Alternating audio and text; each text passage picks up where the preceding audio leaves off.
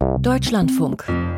Corso. Kunst und Pop. Genau heute vor zwei Jahren sind viele Ukrainer und Ukrainerinnen mit der Nachricht aufgewacht, dass ihr Land überfallen wird. Russische Truppen kamen aus dem Osten und Norden und griffen sogar die Hauptstadt Kiew an.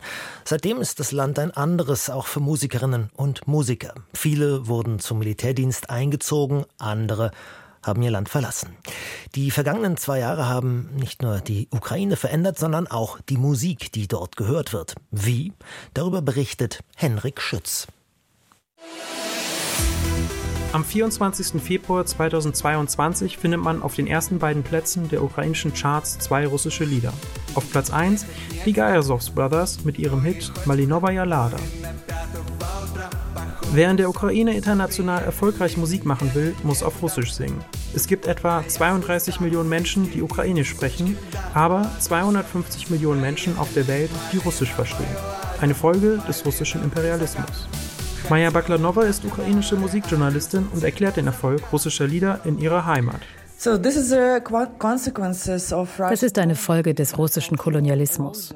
Der ukrainische Musikmarkt war kleiner, mit weniger Geld, was weniger Qualität bei der Produktion und weniger Werbung bedeutete. Für den durchschnittlichen ukrainischen Hörer war es einfacher, etwas auf Russisch zu hören, eine Sprache, die er versteht.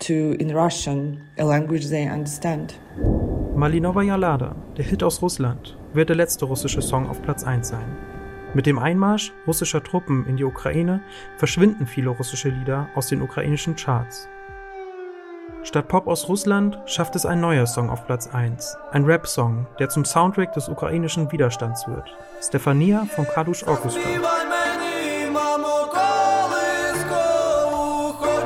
Es ist der Song, mit dem die Ukraine den ESC in Turin gewinnen wird. Aus ganz Europa bekommen sie 631 Punkte.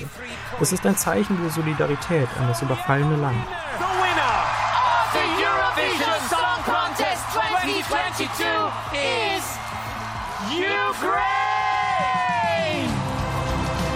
Mit Stefania landet zum ersten Mal ein Titel aus der Ukraine in den Charts vieler Länder. In Deutschland auf Platz 9, ein Novum.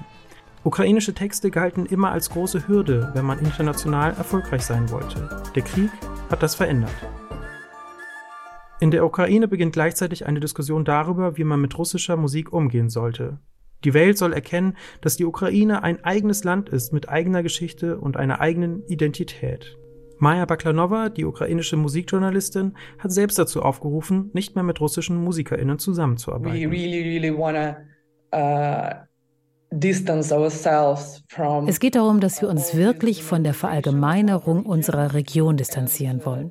Das ist einfach eine Fortsetzung dieser Kolonisierung durch Russland, uns mit ihnen unter einen Hut zu bringen, dass wir Ukrainer irgendeine Ähnlichkeit mit Russen hätten.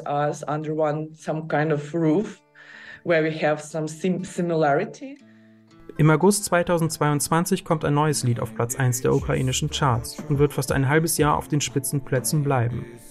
Mit dem Verlauf des Krieges wird der Ton jetzt härter. Chutnihim von Skovka ist eine patriotische Kampfansage, die Mut machen soll. Es werden Ortsnamen aufgezählt wie Butscha, Donbass oder die Krim, für die man sich an der russischen Armee rächen will. Der Krieg ist bis heute nicht mehr aus den ukrainischen Charts wegzudenken.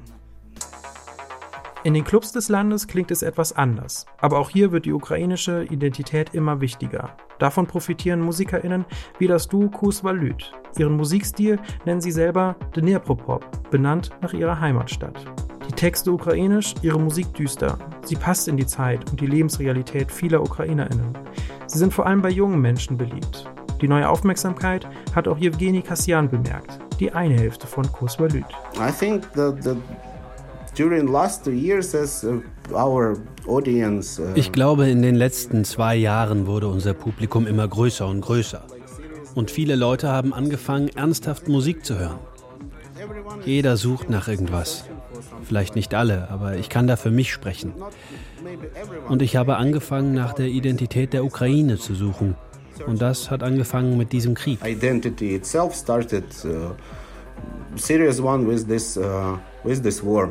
Songs, die nicht ukrainisch sind, haben es heute schwer in die Charts zu kommen. In den Radios laufen heute kaum noch russischsprachige Lieder.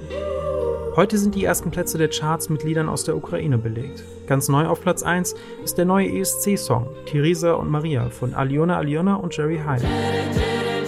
Ein Lied über Nächstenliebe, Einigkeit und vor allem Hoffnung.